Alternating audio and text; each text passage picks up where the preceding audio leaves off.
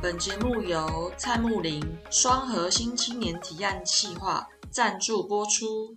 嗨，大家好，我是温，我是宁，欢迎来到温 House 访谈。那我们今天有一位来宾，他非常的阳光开朗，他是一位很可爱的邻家大男孩。让我们掌声欢迎 Boris。大家好，我是 Boris。Hi Boris。Hi 温。这我蛮好奇，就是你 Boris 的名字的来源，因为你本名没有 Boy 也没有，谁会有？谁会有 Boy？姓包的啦，姓包的。对，我觉得你这个很棒。谁会有 Boy？对啊，就很好奇。好，其实我的这个名字是呃，我的俄文名字翻成英文。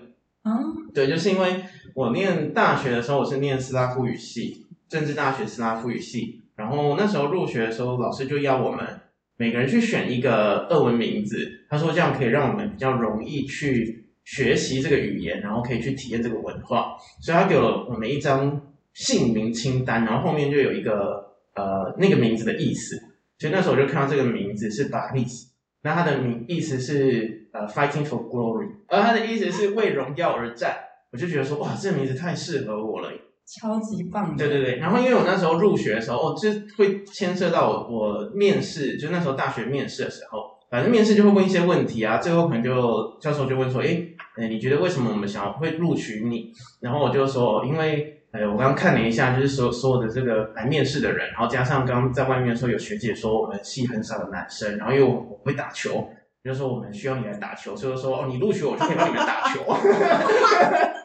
所以，所以我就觉得，哎，我就这样就被录取了。然后，所以我看挑名字的时候，想说，哇，这个名字就很适合我来这边的使命，所以我就选了这个名字。然后后来就的确在上课，就常比如说我们通常比赛排在中午，所以会在第四节课，可能在十一点四十分的时候，我就会跟老师说，老师我要去比赛了。有一次老师就说。你是来念体育系的吗？也是辅系斯拉夫，对对对，主修系篮。对啊对啊对啊，然后我就想说我没有啦，我只是去打个球，去比个赛而已。对，然后他就想说你是体保生吗？我说不是不是，我是考进来的。对，然后就后来就是因为有这个名字之后，我就一直都用这个名字来当，就是当一个创作的笔名啊，或者是在英国时候也是用这个名字介绍自己。你目前有碰过别人也叫 Boris 吗？有有有有有，就是。前阵子刚下台的英国首相，对，他叫对 Boris Johnson。然后我那时候到英国的时候，就英国人就问说：“哎，你为什么要取这个名字？是因为这个 Boris Johnson 的原因吗？”我说：“不是，不是，我是在我是因为俄文的关系，所以取这个名字。”然后我一直很不好意思告诉他们，我跟 Boris Johnson 是同一天生日。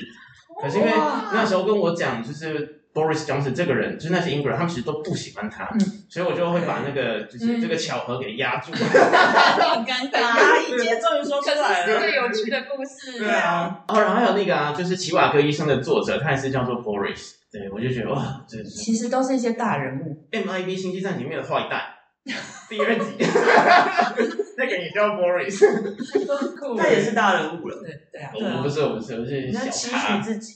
对，我要期许自己，有一就是就是对生命有一种那时候取这个名字的一个目标。没错。问 Boris 就是说，嗯，你从原本的斯拉夫语系，然后包含你也那时候很喜欢打球，对，就种种的一些人生你的兴趣跟喜好，嗯，那最后是怎么样选择走向成为一名创作者？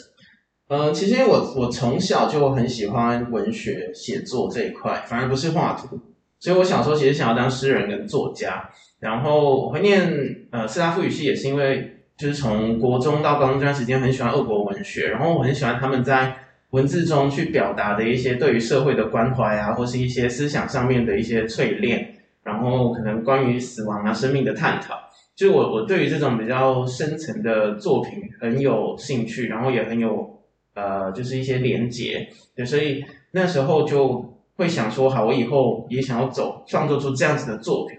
可是开始学俄文之后，就发现哇，俄文好难哦。呃，不只是俄文很难，那包括说用文字去表达自己的想法的时候，其实不是那么容易。我觉得尤其是因为在学俄文的时候，很多东西是词不达意的，只是对对我来说，就那个程度不够，所以表达不出来。然后另外也是因为有很多的意思啊，其实那个文字没有办法很精确的去传达，或是比如说气氛啊等等。所以后来是发现了。呃，绘本这个艺术之后，发现说，哎，有文字加上图片，然后它可以把我想要讲的东西完完整整的表达出来，对，所以才开始很认真的去研究绘本这一块，然后才从纯文学，然后转入到有图跟文字的这这一块的绘本创作。就是跟大家分享一下你最喜欢的二文作家。之前非常喜欢是那个杜斯妥也夫斯基，然后呃我还有买他的一件 T 恤，对我已经我从二零一零年穿到现在，已经穿十十二年了。真的很爱 对对对对对对对。然后他去那个他在莫斯科跟彼得堡都有一个博物馆，所以我就去。然后那时候就会在这个博物馆中会，我觉得我很喜欢去看这些，不管是艺术家或者是作家，他们生前居住过的环境，可以去体会说他们当时的呃一些生活的一些点滴啊历程，然后他们怎么去思考他们自己的作品跟当时的社会的关系，然后怎么去做这样的创作。对，然后我也很喜欢的另外是切好契诃夫。尤其是最近我在重新看他的一些短篇小说，我觉得他的文字呃很简练，然后篇幅也很短，可是就可以看到很多的人生百态。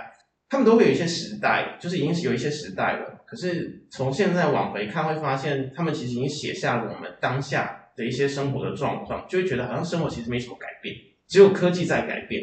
对啊，像我们刚刚在试用这个打字机的时候，我就觉得哇。这东西也太酷了吧！可是会发现，就是如果真的要打很长文字作品的时候，会真的会花很多的时间。没错。对，可是那个那个打字的那个过程，其实或和那个呃思想的表现的那个过程，其实是一样的，就是它是一个字一个字哒哒哒哒哒打出来，就是那个方便度不同而已。因为你在做绘本嘛，我觉得就是像你刚刚说，是要一个精炼的过程。嗯嗯。然后整本书里面的文字不会很多，所以你算是用中文在把你的想法萃取出来的那个过程吗？其实我有的时候是直接用英文写，就是如果发现中文写不出来的时候，或者是觉得中文很卡，因为因为太习惯用中文，反而会。变得很像在写故事的大纲，或者是很像在写一些什么速记啊，就是思呃思绪反而没有办法去做一个完整的去整合它。可是如果用英文写的时候，就会要去思考说我我这个字是不是要这样用，然后我的这个表达有没有想要表达出我的意思。所以有的时候英文英文写反而会更自然。那我觉得也是因为那时候在英国念书的时候，就就是那时候养成的一个习惯，就是什么事情都是用英文去表达。呃，某一阵子对我来说，写英文反而是比写中文来的顺畅。只是现现在的话，就变成中英文都会偶尔都会混用。嗯，像英文反而变成一种母语，还没到母语，但但也没有说就是一定会非英文会非常的好。对，可能只是刚好可以切换一个思考的那个开关而已。嗯，这个切换很重要。对啊，就是我觉得我相信斯拉夫语系应该有它的一种思考模式。对，然后中文也是，然后英文也是，所以有三种不同的体系的思考模式在运作。对，然后就就变得疯疯癫癫的。不知道可不可以，就是听你描述一下，你这三种在切换的时候，你觉得他们分别的那种呃逻辑，或是或是跟你在创作上的一种，你是怎么运用？哦，哇，这题蛮难的，因为教授请，请你解释一下。因为因为有的时候那个切换是比较呃自然的，对，就是没有没有意识到说，哎，我现在要来用英文写好了，或者是我现在来用中文写好了。对，有的时候只是可能脑脑袋里面就是飞过一句话，然后那一句话就刚好是那个语言，所以就会把那个写下来。然后那个写下来之后就会。很自然的就用直接用那个语言去去撰写，可是好像不会说好，我现在坐着，他不是刻意的。对对对，他他不是一个刻意的。对，如果说真的要去讲说他们到底对于创作有什么影响的话，我觉得影响会在于说我在创图的时候会去思考有没有办法真的去表达出我想表达的，或是我的画面里面有没有成功的营造出我想讲的一个重点。如果今天假设我在俄国或者我在英国，有时候那个字。就是某些句子啊，或是某些单词不懂，或者我没有办法，呃，我不知道那些字是什么，那可能沟通上面就会有一些障碍。对，那只能去猜说，好，那个人可能是在跟我讲什么。所以这我觉得这蛮像画图的那个过程。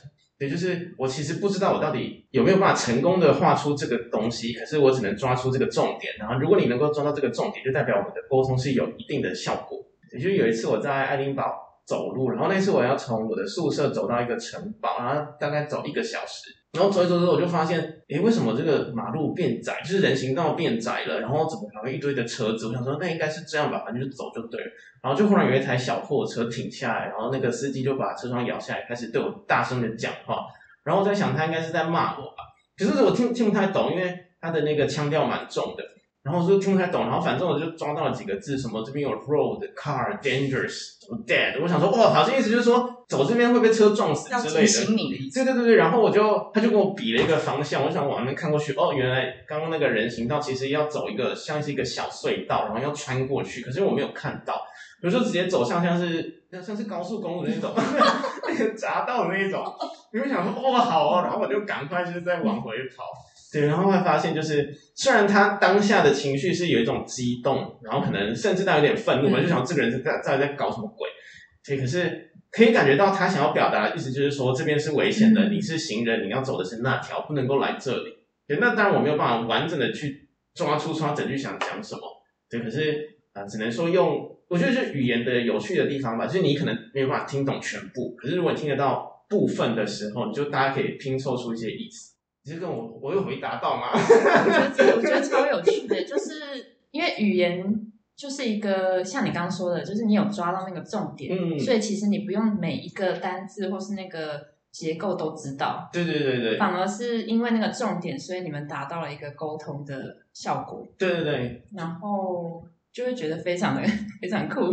我觉得也像是创作吧，嗯。这是创呃，我觉得绘本创作就是呃，Boris 在前阵子的时候有出一本书叫《Remember》，对，然后它里面的色彩跟它的文字，我觉得很温暖。我觉得你刚刚所说的重点，或许就是你在一幅图画想要表表现的一个重点。对那大家能不能够去理解，就是大家自己的在阅读或是理解上面的能力？你就是透过一个全面的一个方式去去去表述你自己的心情。这刚刚我也是在分享过程中，我也会觉得它很温暖，就是因为你刚刚提到了俄国文学会很吸引你的点是在于他们对社会的议题上面的关注。嗯然后我觉得这个某方面来说，也会觉得你对这个社会有一种不管是使命感，或是你想要去发挥你的影响力等等的一种对自己的期许。嗯，那这方面的话，会不会也影响到你在你的创作跟你想要去表达的事情上面有蛮深的一个影响？会耶，其实我一直以来都在思考的，就是呃，我身为一个创作者，我能够对这个社会或者这个世界造成什么样的正面的影响？就尤其是正面的影响，就是很多时候会觉得说，好像比如说医生啊，他们可以很直接的去做到去拯救人啊，或者是说教育家，他们可以很直接知道说，哦，我今天可以教导几个学生，他们可以改变什么样的状况。或者比如说法官、律师、警察，很直接的去，比如说改变整个社会的一个秩序或是安全的架构啊，甚至科学家这样不用说，他直接用他作品、他的他们的这些科技的产品，然后来推动社会的进化。可是我觉得，身为一个创作者，好像那个东西是很虚无缥缈的，因为并不是每个人都会需要我们的我们创作出来的东西嘛。对，那其实我一直很纳闷，就是我们到底能够做到什么？就是如果今天我做出来一个我觉得很不错，然后很多人觉得很不错的作品，可是没有人在看。那没有没有人去欣赏阅读它的话，那那个东西就跟就是废纸一样了。对，可是我我一直觉得说，创作的作品，不管是文学啊、音乐、电影啊，或是影像、视觉的都好，它一定是有有它的必要性，能够去跟就是普罗大众们去做沟通，然后再在某种程度上面去让他们的生活可以有一些做一些改变。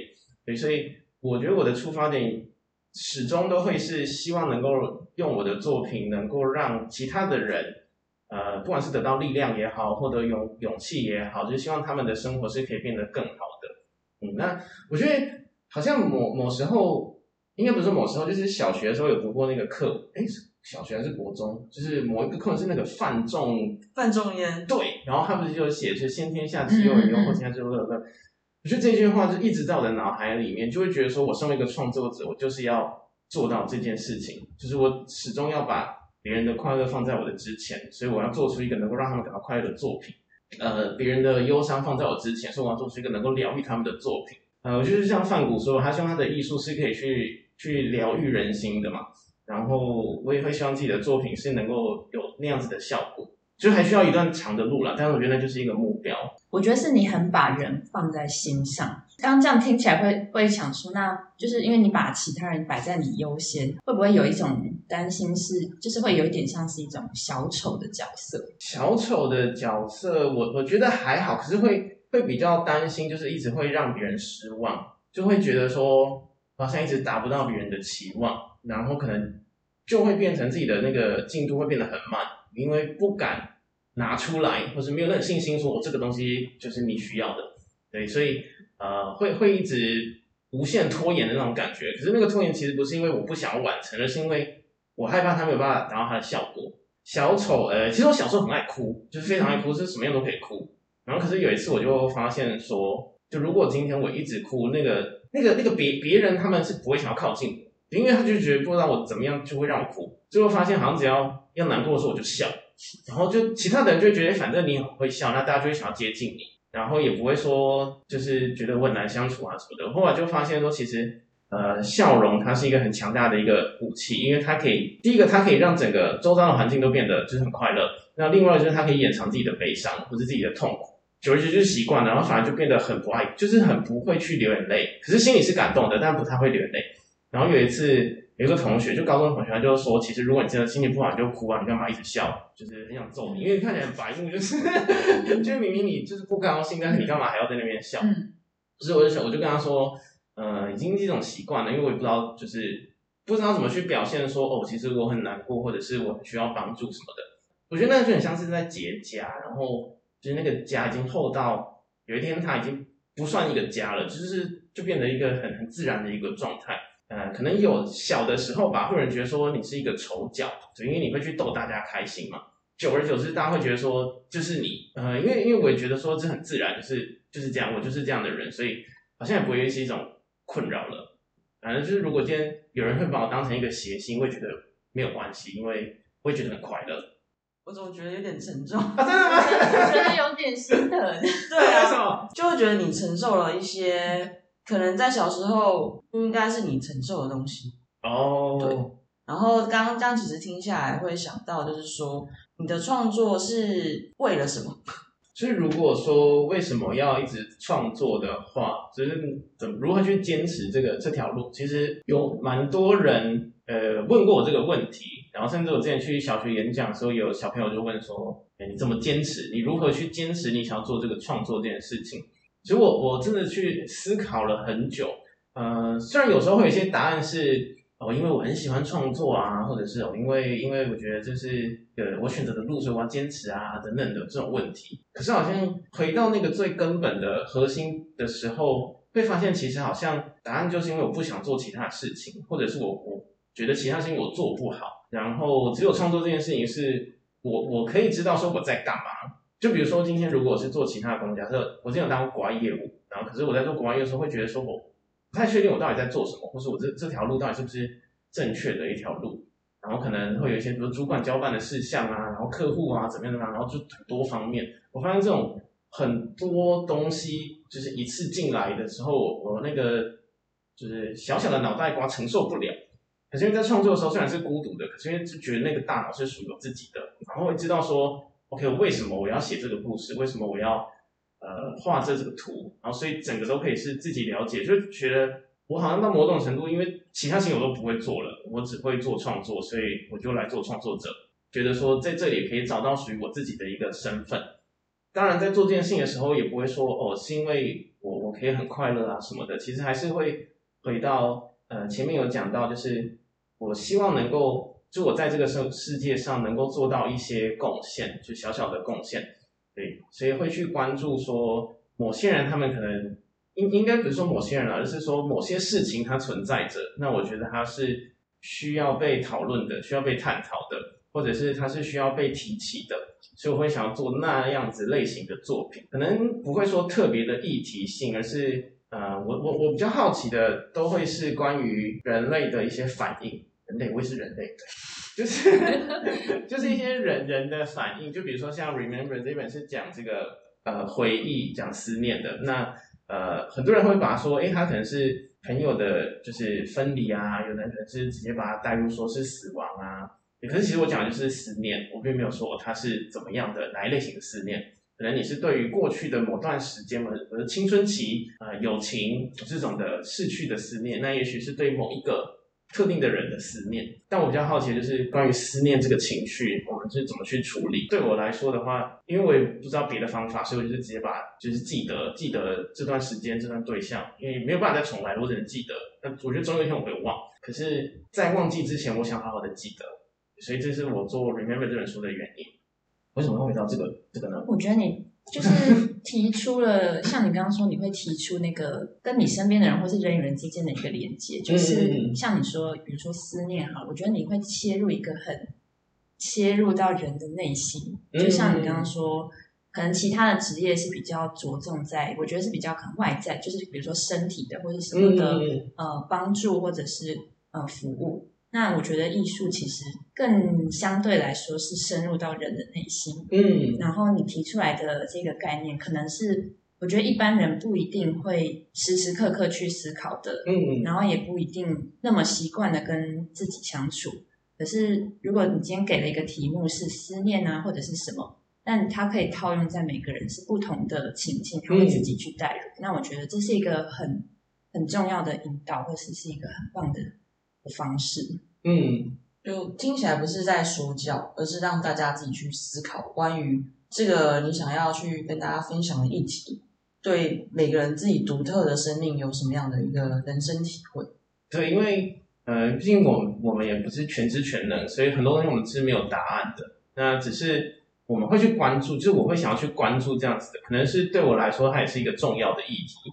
我会想要把它提出来，然后希望也许有其他的人，他们可能会有答案。那如果今天大家都没有答案也没有关系，因为我们可以一起去讨论这件事情，对吧？就很像我们常常听去讲座或者是一些什么座谈会，有的人可能他提问的提的问题刚好是我们也想知道的问题，那就会觉得哎，好像别人有帮我说出来，然后我自己也会得到了那个结果。虽然可能我做不到别的很多很多很重很伟大的事情，可是我希望也许如果我能够成为。就是举手发问的那个人，然后让大家都去得到一些灵感啊，一些启发，我觉得那好像就功德圆满了。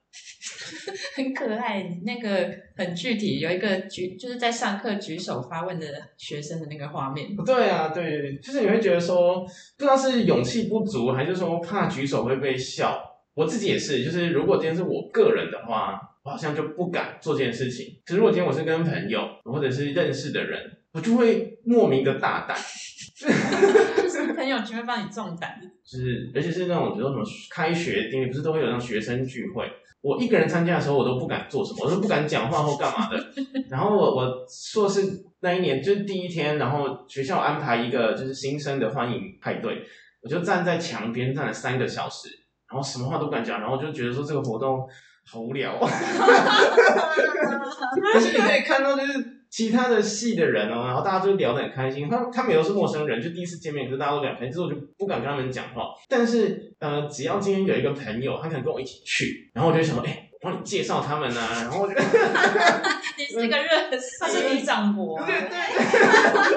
我就说，哎，我帮你介绍啊。然后或者是他就说，哦，不好意思去做什么事情，说没人我来帮你啊。就是，可是我回到我自己的时候，我就不敢了。我觉得大家就是像这样，自己平常是比较害羞内向，对对对，所以就是有人际关系进来的时候，就另外一个开关就会启动。对，就是就很像，就是像我们刚刚可能回到前面说的那种，当跟其他人相处的时候，会自动开启笑容模式，可是自己相处的时候就会变成深沉模式，就会自己自己的一个人的时候也不太需要笑，对，就会就会比较专注在这个思考这一块。对，你会觉得哪一个更像你？我我其实两个我都觉得算是我哎，因为我觉得他们就是就是我的一个部分，就是一个个性的一个部分哦，然后跟你说，就昨天呢，就是我最近参加了一个台南理容院的一个计划，对，它是呃城市洗头车，对，反正就是一个台南的一个呃理容院，他们有点像是想要做推广传统理容院这样子的一个活动。然后我们我参加这个计划之后，我们要去体验传统的一些理容院或者理发厅。然后因为我通常去那种理发厅都是小的时候，小朋友的时候，然后去隔壁什么老家，然后去剪个头发啊，还要做那个木板，因为这太矮，还要做木板，然后剪头发，这都是什么六七十块很便宜的那种，都就是用剃刀，嗯嗯撸撸。然后因为我要体验，所以昨天我就在我们家附近就找了一间，好像是四十四年历史的，就很老。然后我就在外面看了很久，然后不敢进去，又又回到了刚刚那个。然后就不敢进去，就在外面，然后就先拍照，拍他的那个就是招牌啊，然后做个记录。我现在很犹豫，到底要不要进去？进去要怎么办？我要说什么？所以我就我就走了，然后就是去旁边绕了一圈，就想说不行，我还是要进去体验。我就在他的前面又再徘徊了一次，就是 可是进去要做什么？我好害怕。后来到了第三次，里面没人，因为里面有没有客人都走了。我说好，现在里面没人了，我要冲进去。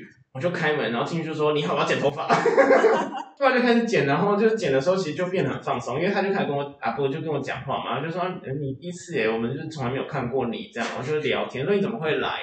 我就就聊天聊一聊。然后因为他有两个阿伯，就是姐妹，然后那个年轻的那个就是妹妹阿伯，他就说：“啊，他刚刚在外面拍了三很久啊，他在那边站很久，一直在拍照啊。”都被观察了。对对对，因为我好像跟四目相交。然后我刚刚就在那站很久了啊，然后我就说：“哦，对对对，我刚刚就站在那边。”如果是一个人的时候，我就会不敢。然后，可是如果今天当别人的时候，就很就很敢，就是那个胆子就不一样。所以你这就是这几天去台南吗？没有，他是他其实是主要在台南的活动，但是因为我我没有办法下去台南，所以我都是用线上的。就是在台南、台北体验这样，很多那种传统理容院，其实，在时代的这种潮流之下，慢慢的要被淘汰了。然后，呃，很多那些老师傅，他们因为年纪大了，所以他们没有办法再继续经营这个这个行业或这个手艺。可能大部分人都现在都理头发都是去那种沙龙，嗯，或是快剪。我其实自己都去一百块剪。昨天那真的就是是小时候，我国中吧，国中之后我就再没去剪过这种头了。所以你是想要去呃参与跟了解这个？对，然后我觉得也想是也同一时间也想要去记录这一块，应该不是说最近啊，就是一直以来都是蛮蛮关注这种比较社会写实的东西。虽然我自己的作品并不会到非常社会写实，可能一直在思考，不到底我们能够为这个社会做什么，就是成为创作者，所以也会想要从我自己的角度，然后去看待这个计划，然后跟这些阿伯他们或是阿公他们的手艺。那昨天我要离开的时候，那阿伯就说他其实呃已经四十四年了，所以。我就说你的招牌都破掉了，他说对啊，要拿下来了。我说你要换新的招牌了，他说没有了，再两年我就不做了。我说为什么？他说老了累了。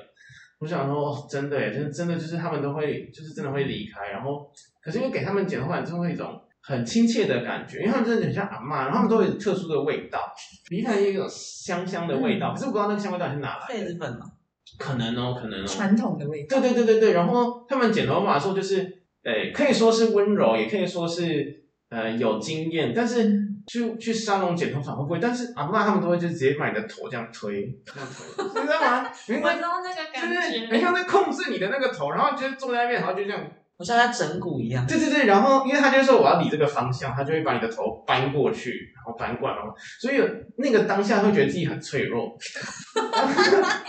被玩弄在掌心。哦，然后又因为你在理发，你是不太能动做什么，你就只能坐在那里，所以会觉得自己好像回到小的时候，你你是没有办法去做任何事情，就是那个是一个脆弱的感觉，很有趣的那个体验，因为就是已经很久没有做这样子的一个这种理发了。对，所以昨天就会觉得自己好像回到了小时候，然后因为跟阿妈他们讲话都要用台语，可是我平常很少用台语讲话，我台语通常是跟阿公阿妈讲话，就是就变得很像小孩子那种腔调。然后他就说：“那你你你怎么会来台北这样？你来这边读书嘛？”我说：“没有，我毕业在工作。”你毕业了？你在工作？我说：“对。”他说：“你看起来这么小，哎，就是小朋友。”在他们眼中永远都是小朋友。对我真的觉得这在他们眼中永远都是小朋友。然后他在理的时候，他就说。我好像都不知道在讲什么。我觉得这样讲讲的很让人想要去体验一下，因为我觉得你的创作或是你关注的，就是就是从这些生活，可能看起来很日常，跟很也许是看起来很细小的一件事情。可是像你刚刚说的，这种传统的职人，他们是会做到一些，我觉得现在可能就是不一定会去顾到的一些细节。可是那些可能是。我们感受到的人会觉得很珍贵，嗯，会想要把它记录下来的部分。对啊，我觉得可能像刚刚呃温有说，就是我的创作的那个动机吧。我觉得一始终都是想要去记录，然后那那个记录不是单纯说我把这个东西记下来不会忘记就好，我是希望那个记录是可以让其他的人，不管他是当事者，或者是他是旁观者，或者是他是从来没有接触过的人，他们都可以因为这个东西，这个这个记录我的这个作品。而有一些继续往前走的那个力量，所以我觉得那个那个是我很想要做到的东西。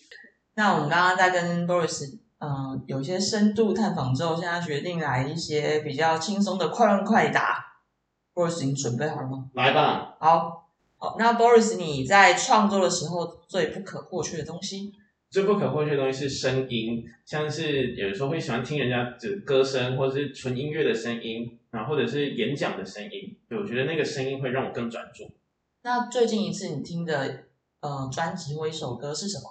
哦，我昨天晚，也不是昨天，前天晚上狂听那个杨乃文推开世界的门。第二题就是最近一次触动的经验。我最近触动的经验是，呃，今天早上我起床的时候，然后因为我昨天窗帘没有拉好，然后从那个房门打开的时候，发现那个阳光从窗帘那个缝隙照进来，照到我们家的那个地板木地板的时候，就觉得哇，这也太美了吧！没有邀请他，可是他就这样进来，然后进来之后又不是让你不高兴的，而是觉得太舒服的那种感觉。完全可以想象那画面，还有你的那种惊喜感。就是有的时候会觉得说，好像晚上你要把窗帘全部拉起来，可是因为全部拉起来的时候，你早上起来通常都是暗暗的一片嘛。对可是因为昨天就是没有拉起来，然后那个那个光就直接就这样照进来，好像是圣光降临的感觉。所以我觉得我被庇佑了。第三题，你觉得中文、俄文跟英文分别是什么颜色？我觉得俄文是深蓝色，然后英文是橘色，中文是绿色。那你最喜欢的颜色？我最喜欢的，我以前会是蓝色，可是我最近好喜欢黄色跟橘色哦。对，尤其是那种夕阳的那种颜色。这不就是 Remember 的封面吗？啊，对对对，没错，就是黄色。后来不知道为什么，后来好喜欢黄色，呃，可是不是那种很亮的黄色，而是有一点点浓度的那种黄色。所以之前在成品，成品不是有有会卖一些就是疼痛色票的那个杯子啊什么的，然后那时候那个上面就有超多不同的那种颜色，可是最吸引我的是黄色的那一款。我觉得那个那个看了之后就觉得整个赏心悦目。没错，然后就觉得好像充满了那个朝气，对啊。然后可是小时候最喜欢蓝色，就是我也不知道为什么，可能因为喜欢海或是天空吧。但我现在还是很喜欢海跟天空，只是看到黄色的时候会特别的兴奋。我觉得这两个颜色还蛮可以呼应，就是刚刚分享到的，就是有点，比如说乍看很像外冷内热，然后但其实这两个颜色都是你的一部分。对，没错。太阳如果照在海上，尤其是夕阳的时候啊，那那个就是两颜色都存在的时候，我觉得好美哦。你平常有什么嗜好？我平常是要我我我很喜欢一件事情，就是搭捷运。为什么？每次大家就会说啊，我们这边很远呢，因为我我住淡水嘛，所以说到其他地方就是搭捷运，不然就是就是要很久。可是我就好喜欢搭捷运哦，因为我从我是嘉义人，所以我们嘉义呢没有就是捷运这种大众运输，然后我都是骑脚踏车以前。可是进那一到台北之后，就是两边大学，然后才有这个捷运。我觉得捷运是一个非常先进，然后我觉得它就是一个先进城市的一个象征。然后就觉得每次看到捷运，就说你们台北人真真好。所以你今天也很开心。那很高级耶。那你有什么怪癖？哦，我的怪癖就是我很喜欢偷听别人讲话。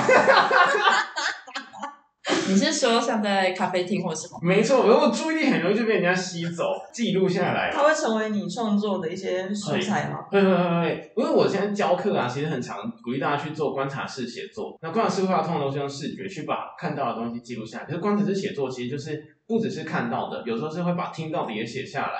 对，所以我觉得这会让我们在创作的时候会有很多的素材跟灵感，因为有的时候呢是别人的故事会带给我们启发，然后他们可能会有一些很很有戏剧张力的一些生活的一些点滴，对，所以很建议大家去听，然后去记，时不时的就会从别人身上得到一些灵感或是一些疗愈嘛。那如果说你可以有拥有一项能力，嗯你会希望那个能力是什么？哦，我希望我可以我会分身，呃，有很多的事情想做，可是我的动作又很慢，然后。需要 真实的写感。对，没错，我现在希望说，哎，你可以就是分配一些去，比如他可能去阅读，然后有的人去做什么做什么做什么，对，然后这样我就可以呃专心的做一件事情，就是因为需要专心一件事情，所以才会需要分身，对大概是这样，真的讲道理。没错。你觉得自己像什么动物？我我觉得自己像狐狸，但是但是就是那是呃一厢情愿的想法，可是我觉得实际上我像乌龟了。想要狐狸的聪明精对对灵。对，我想我想要像狐狸一样是又聪明又灵敏，然后因为它又爱家，可是实际上我又我觉得自己像像乌龟，是又又胆小，然后又慢，然后可是又又又会想要去沉思，啊，好像真的像乌龟一样我觉得两个都是你啊！对对对，我我也是这么认为。我期待看到一个乌龟跟狐狸的故事，哦，可以耶。而且它的颜色很大。对对对，可以可以 可以。很多人都会说，这不知道故事在哪里，可是我觉得故事，对啊，就在生活周遭哎。那我还想问 Boris 一个问题，就是你最喜欢自己什么地方？这样说来有点害羞，但是我觉得我的眼睛蛮有趣的，因为它是大小眼。但是因为其实一般人看不太到，因为我通常都是很努力的把眼睛睁大。老实说，通常都是自己是那个最在意的人。真的假的？就其实大小眼的人蛮多的。真是哈。嗯那我换一个答案，我最喜欢我的脚。腿腿腿，我是说腿不是脚。我最讨厌的是我的脚趾。为什么？我觉得它很丑。我很喜欢袜子，因为因为因为袜子很可爱嘛，然后它会盖住我。我很不喜欢穿什么凉鞋、拖鞋的。对，然后我喜欢我喜欢穿就是盖住的。嗯我觉得袜子是最简单的时尚配备。呃，袜子会去表现出一个人的那个个性。真的，对对对，所以我就好喜欢袜子哦。就平常看你都穿可能黑黑蓝蓝的，然后就是很普但是鞋通的衣服。鞋子脱掉之后，哎，这个 穿的袜子很花俏，你就可以知道他是默默的。这个可以刚刚说到，就是他就是一个感觉，就是他其实内在是非常非常热情跟丰富，缤纷。那他外在会有点就是呃会比较内敛跟内向。对，没错，闷首骚尾呼应闷骚。那你分享一下李长博这个来源？其实忘记是谁给我这个名字了，但是但是反正那时候在英国的时候啊，我我去念书的时候，我们系只有一个台，只有我一个台湾人，我就觉得我们系这么好，爱丁堡这么棒，为什么大家都不来，就是在那边念书？所以我就会我就写那个部落格，其实我老婆的部落格，然后我写，然后放在她的部落格上面，就是讲说你来英国怎么生活啊，然后怎么选学校啊，然后呃念书之前你要做什么准备啊，等等等等的。呃，暑假的时候就回来台湾，就是讲座，那有认识的一些人，后来他们都有去，就是蛮多人，他们因为想要去英国念书，就有来问我，然后就说，哎呀，学校很棒啊，招生大使，对，然后就就有人就会来嘛，然后陆陆续续的每年就越来越多人，越来越多人，然后刚好我毕业之后，因为我拿创业签证，所以就留在英国两年。然后那时候我租房子，然后就那一次刚好蛮多的朋友，他们就是来爱丁堡念书，呃，就是呃呃呃，蛮多人来爱丁堡念书，然后我变成朋友，所以我就就他们来，了就说，哎，你们来我们家，然后跟你们就是大家认识啊，然后你们可以就是更更放松的在这边生活这样，所以那一次就聚集了很多的人，然后就觉得这个东西好好玩哦，就是把不同的，但是有一些相同理念，像然后类似个性的聚在一起，然后大家都可以很快乐这样。就变成一个习惯了，然后又常常，我们会有有稍微经营 Airbnb 短暂的这样，然后我得到了超赞房东，哇对，然后就是因为他们就是大家会来，然后就会喜欢带他们去认识，就是我眼中的爱丁堡，对，所以就变成一个像是地下导游这样子的一个，对，然后后来就变就大家都说我是里长，就欣然的接受了，对，符合你的个性。对。那下一题就是你接下来呃会想要尝试什么样的风格？其实，呃，因为其实我我过去的作品啊，都会比较偏呃童趣，或者是说色彩比较浓烈啊，或者是呃比较偏后印象啊，然后野兽派啊这种类型的这种强烈的色彩的。可是我我最近其实蛮想要去往更更现实、更写实的方向去呈现。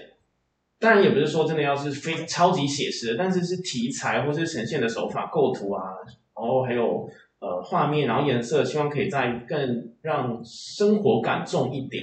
对，所以呃，我最近开始在很努力的再去读林布兰的东西，然后还有一些纪实摄影的作品，然后还有像库尔贝这种现实主义的人他们的作品，因为这些东西其实会更接近我最一开始原生想要做创作的那种那个感觉，就是我想要关注社会的真相，然后生活的真相。我不知道你们会不会，可是因为我我自己也会有时候会觉得，就是台湾的市容不是非常的漂亮，就是尤其比如说跟欧洲相比，对，然后又有很多杂乱的东西。前几天我忽然用一种观光客的眼光在看这个市容的时候，我就觉得这个层次也太丰富了吧。然后好多的质感，然后那些招牌都变成各种各样的颜色，然后就是好丰富、好缤纷哦。对，然后就觉得哇，台北也太有趣了吧！换你的心境，就不同的一个眼对光。对对对对，真的要当观光客。啊可是可是这个捷运呢、不管我是观光客还是居民，我都觉得好先进。他都非常的 兴奋。我觉得台台北捷运应该来找你代言。哎、这捷运真的很好哎、再问最后一个问题，就就是是最后一个了吗？好，我还可以再聊很久。接下来这一本是关于什么？哦我现在在做的一本是，其实是要关于这个呃多元成家这种，这就算是平权吗嗯的一个议议题。可是我其实发现我我落入了一个，因为其实这个故事发展了有一段时间了，然后因为刚好呃生活上面没有办法很专注，因为可能会需要去做别的工作来去弥补一些生活的开销，所以没有办法很专注的在创作。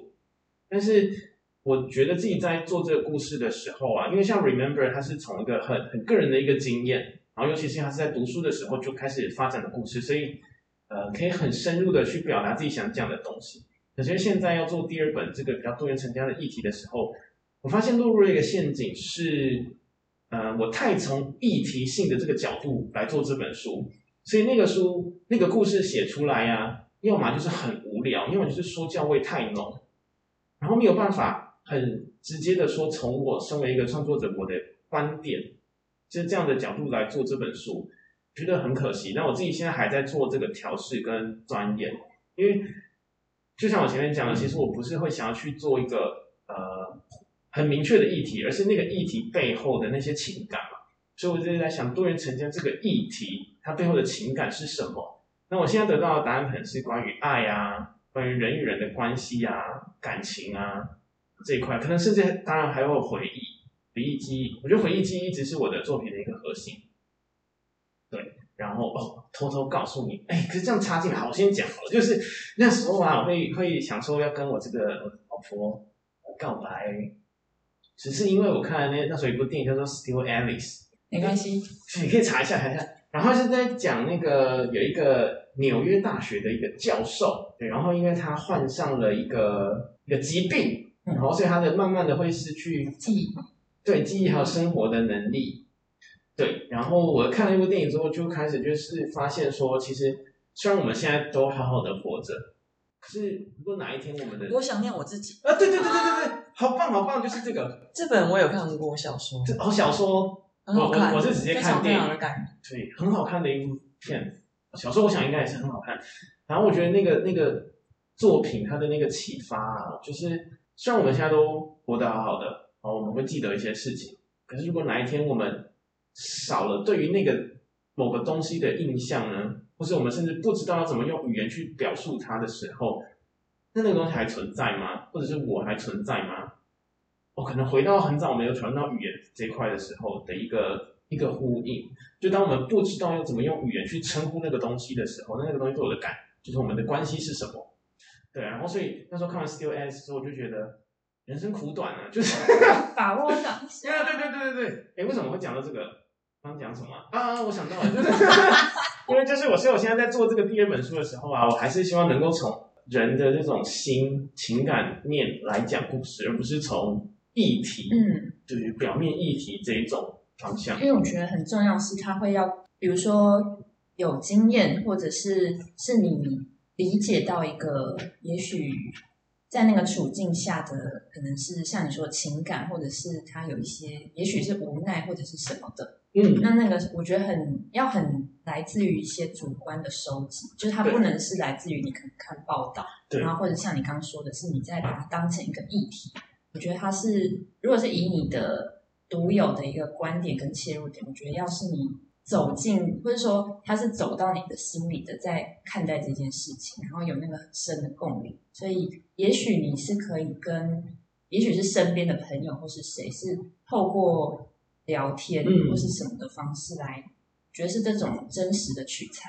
对对，我觉得会需要，就是会 会需要我们自己的，它成为我们生命的一个部分，对，然后才有办法去把它表现出来。我觉得这这很重要。期待你的这一本作品。好的，我会我会努力，我会加油。那我们最后一题就是，接下来你有什么计划？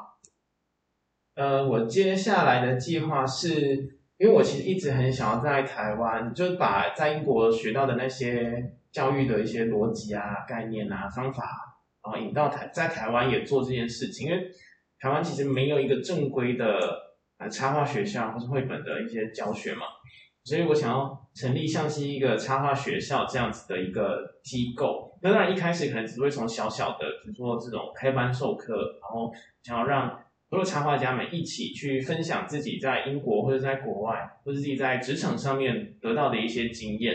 对，然后从呃，就是更更能够让大家去认识，不管是插画还是绘本这这一个艺术，所以我我会发展。首先，我会先发展这个艺术呃插画学校。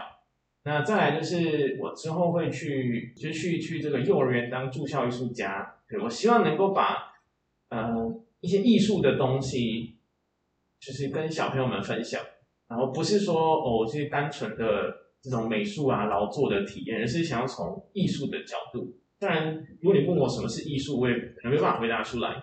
对，可是我会想带着这些小朋友一起去探讨这件事情，就是艺术是什么，艺术家是什么，那什么样东西可以算是艺术啊？然后什么艺术到底在哪里啊？等等的这样的角度，然后让大家不管是小朋友还是家长，就是让每一个人都可以去让艺术走进生活。对，然后当然就是持续的创作，持续创作，然后还有诶。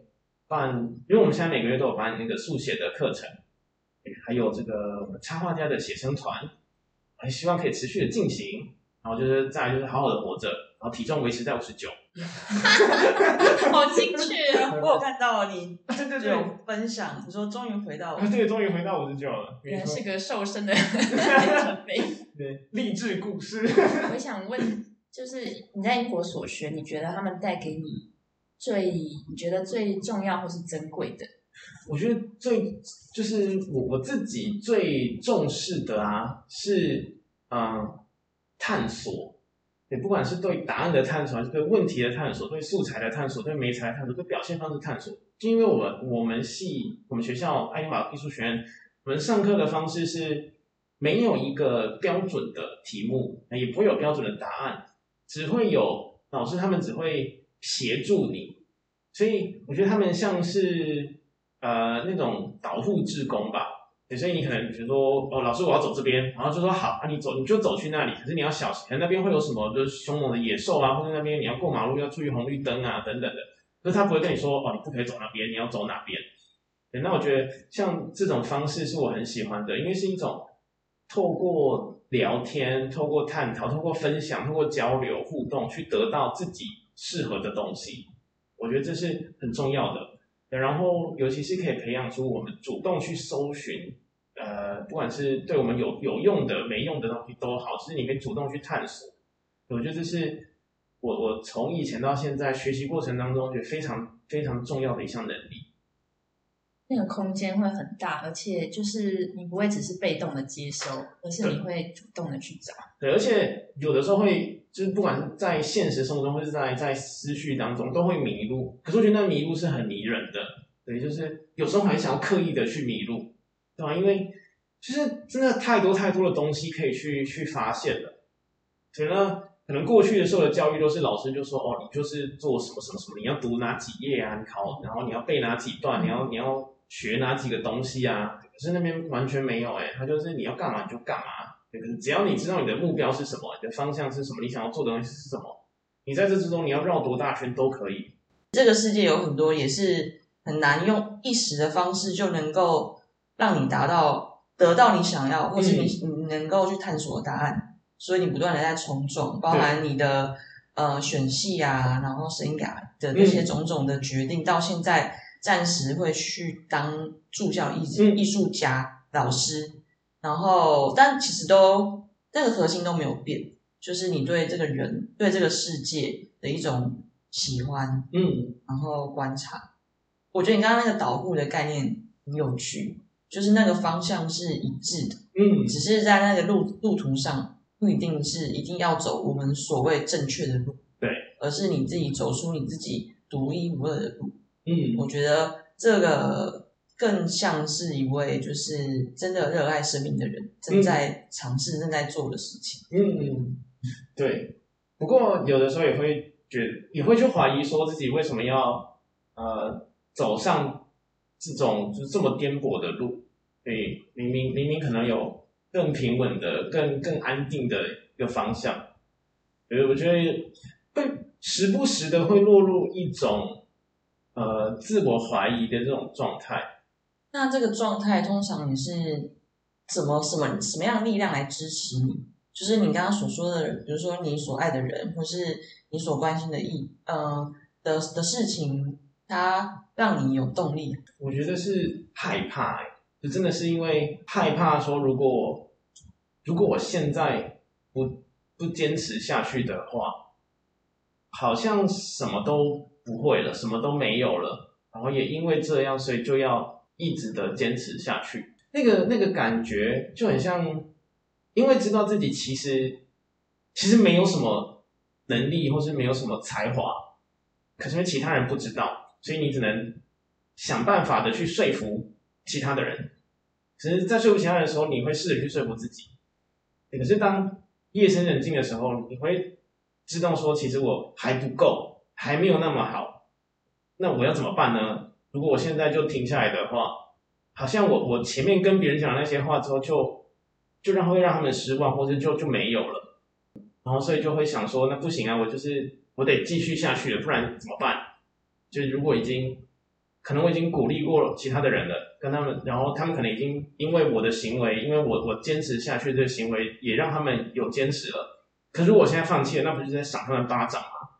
那那对我就会觉得这样很不行，所以嗯、呃会觉得说那不行，我一定要自己找出一个方法，我一定要想办法让自己的状况变得更好，然后等到更好之后，我我可以去带着他们一起。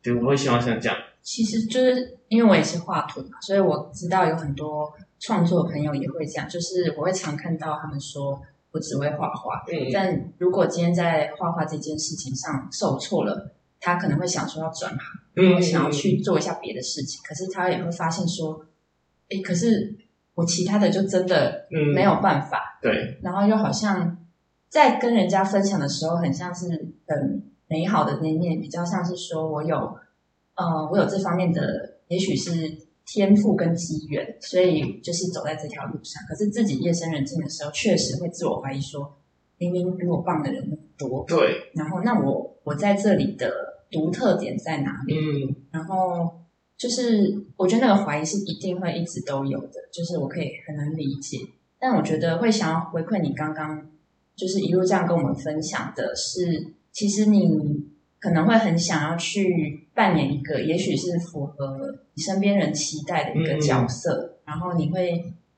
很想要勉强自己去达到的一个状态。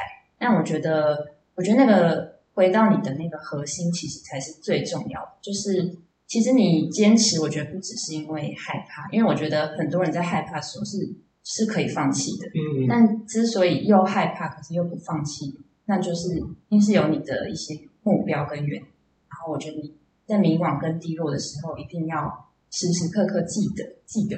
记得 remember，因为我觉得自己也是一定会是那个很容易遗忘的人，嗯所以一定要提醒自己，就是因为我觉得别人都不会知道，是只有我们自己知道，就是是什么是真的支持你的，而不是去符合别人想要的那个形状。嗯我觉得是要回到你自己。我觉得就很像刚刚刚有提到的那个呃理容院体验这件事情，就是我犹豫了很久，然后一直很害怕把它踏进去。让我决定要踏进去的原因，是因为我很想要找出，或者是说体验出在淡水的这种劳力容院。因为因为那个计划其实主要是在台南，所以他他们分享大概都是台南的理容院。可是我很想要就是去看出说，其实我们生活中就已经有这些了，所以我想去体验看看在地的。然后因为我觉得就是因为这个这个原因，所以我就是勇敢的给他打开门，然后走进去。对，然后哦，那个阿婆阿阿婆她就有说，呃，她就是说我从哪边搬来淡水，我说我我之前是嘉义人，然后他就说啊嘉义，我们是台南，我们是这个后壁乡，然后我们就就开始有一些闲聊，然后就聊到什么房价啊、生小孩啊，又 回到了生活。然后又马马上现实对对对，马马上就回来了，对。那接下来有什么计划？我九月啊，九月三号到九月二十五号在高雄的小房子有展览，Remember 的原画展。